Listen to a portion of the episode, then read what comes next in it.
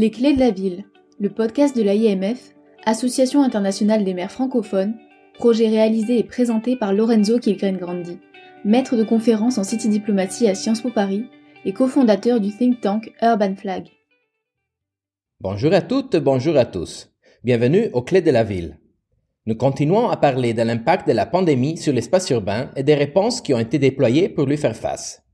Nous rencontrons aujourd'hui M. Khaled Lakis, membre du conseil de la municipalité de Byblos, chef du département sanitaire et pharmacien de profession.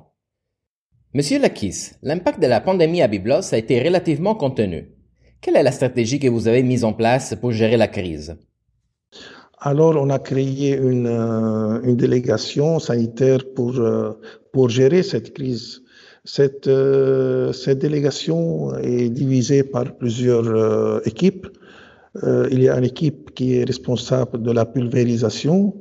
Il y a une équipe formée par un médecin et une psychologue pour, euh, pour euh, rassurer la population à, travers des, des coups téléphoniques parce que les gens ils ont beaucoup de soucis. Chacun qui, qui fait un tour, il appelle le, médecin pour, pour être sûr qu'il n'a pas le virus.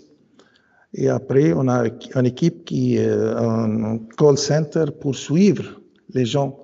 Celui qui donne positif pour suivre son quarantaine et assurer qu'il ne sort pas de sa maison. Et celui qui ont des symptômes euh, normaux d'une grippe, mais ils sont en quarantaine aussi, isolés, pour les suivre aussi et, les demander de faire des, tests après ce, cette quarantaine. Monsieur Lakis, la ville de Byblos a pu profiter de votre expertise en pharmacie dans la gestion de la crise. Est-ce que vous conseillez à d'autres villes d'établir, s'il n'est pas présent, un canal d'échange et coopération avec les représentants de la communauté médicale et scientifique locale? Oui, oui, euh, c'est la meilleure façon de chercher des conseillers qui sont sanitaires parce que euh, pour, aborder cette crise, on doit avoir des notions de la, des, des pandémies, des épidémies, comment pourront euh, combattre cette, euh, cette crise. Alors je crois si jamais on n'a pas euh, une personne qui est, qui est du corps médical comme moi, alors on doit chercher.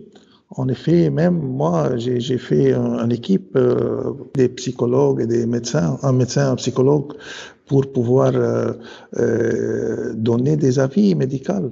Même, même j'ai essayé de, de faire des petites conférences pour la police locale municipale pour qu'ils connaissent avec qui ils sont en train de, de combattre avec qui ils ont, ils ont besoin de, de, de, de faire les précautions parce que parfois ils partent eux, eux la police municipale ou la police euh, locale pour, euh, pour, euh, pour chercher des personnes qui ont le coronavirus.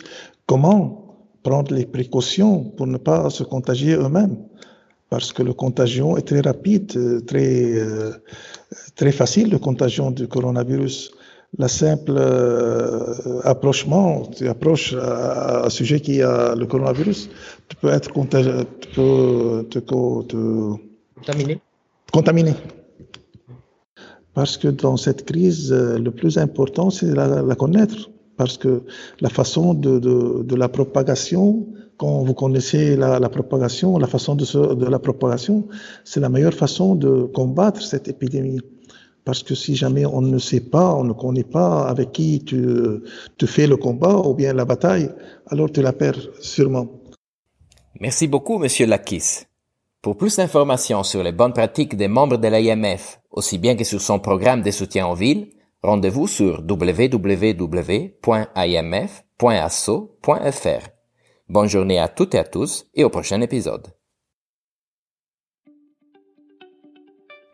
Vous avez écouté Les clés de la ville, le podcast de l'IMF, un projet créé et présenté par Lorenzo Kilgren-Grandi.